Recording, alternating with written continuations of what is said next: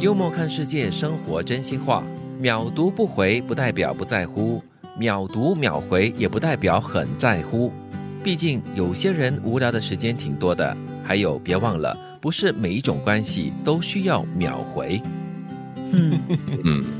完全赞同，是哦，我可以是秒读不回，也可以秒读秒回，看当下的心情，还有那简讯内容的重要性，对的紧急性哈。但是呢，我读了之后，如果我觉得重要必须回，但是不急着现在回的话，我会做一个标记，就是 mark and read，至少提醒我我要在晚些时候再回去回应。哦，哎，这个动作很重要。嗯，我我常常会就是 忘记回，这是在生活中很真实的一个状况啦。对我有个最夸张的，过了两天。之后我就在那边划手，就这样。哎，哪天我忘记回他。有一些更糟糕的情况是，我以为我回了，就是我打好了那个简讯，对，然后我就去做别的事情，然后可能别的简讯进来了，对，然后我回去看的时候，因为现在有时候他还会在的，你还没有传出去的信息，对，他就埋在所以啊。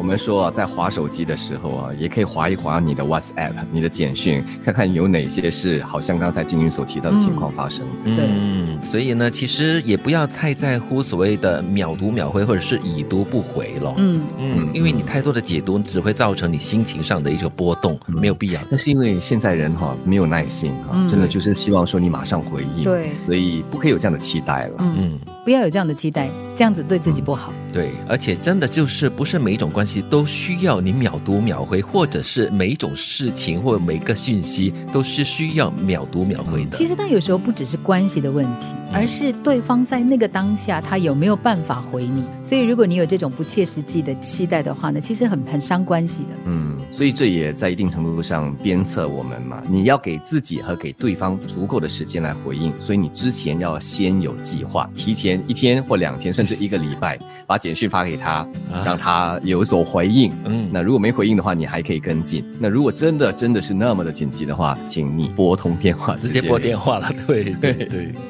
所谓天欲福人，必先以微福敬之。一个人在走好运之前，老天爷会给他一个磨难考验他，所以别逃避，也不要害怕。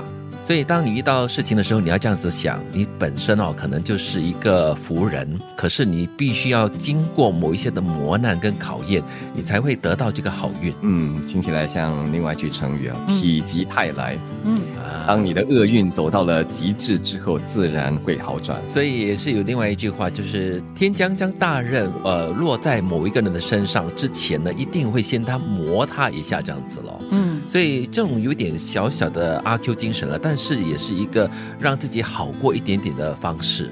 我不介意你有过去，我介意的是你的过去还没有过去。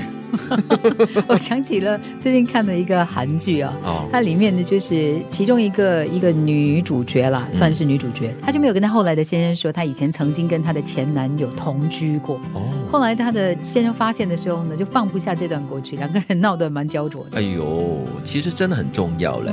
当然，每个人就是活了一定的年纪过后，一定会有过去，都多多少少啦，总会有一些小小的过去啊，大大的过去啊。但是你要对另外一方公平的话呢，就是你要。让你的过去好好的过去，不然的话，你带着过去是很难跟这个人过下去的。你们会跟现任坦白你们的过去吗？哦，当然有必要吗？你觉得？哎，有哎，有必要。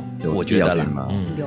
坦白了过去之后，然后用你的行动来证明现在的你真的已经过去了，那么对方才会觉得说现在的我们可以继续往前走。嗯，我觉得它是一种很直接的表现。如果你没有办法说你的过去，表示他还没有过去啊。对，真的。所以如如果你没有这样的一种信心的话呢，你就很难给对方信心。可是与此同时，我们要反过来就是提醒自己，我们要接受跟包容。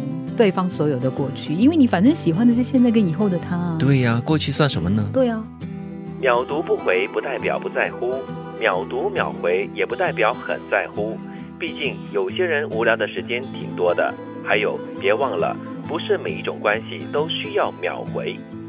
所谓天欲福人，必先以微祸敬之。一个人在走好运之前，老天爷会给他一个磨难考验他，所以别逃避，也不要害怕。我不介意你有过去，我介意的是你的过去还没有过去。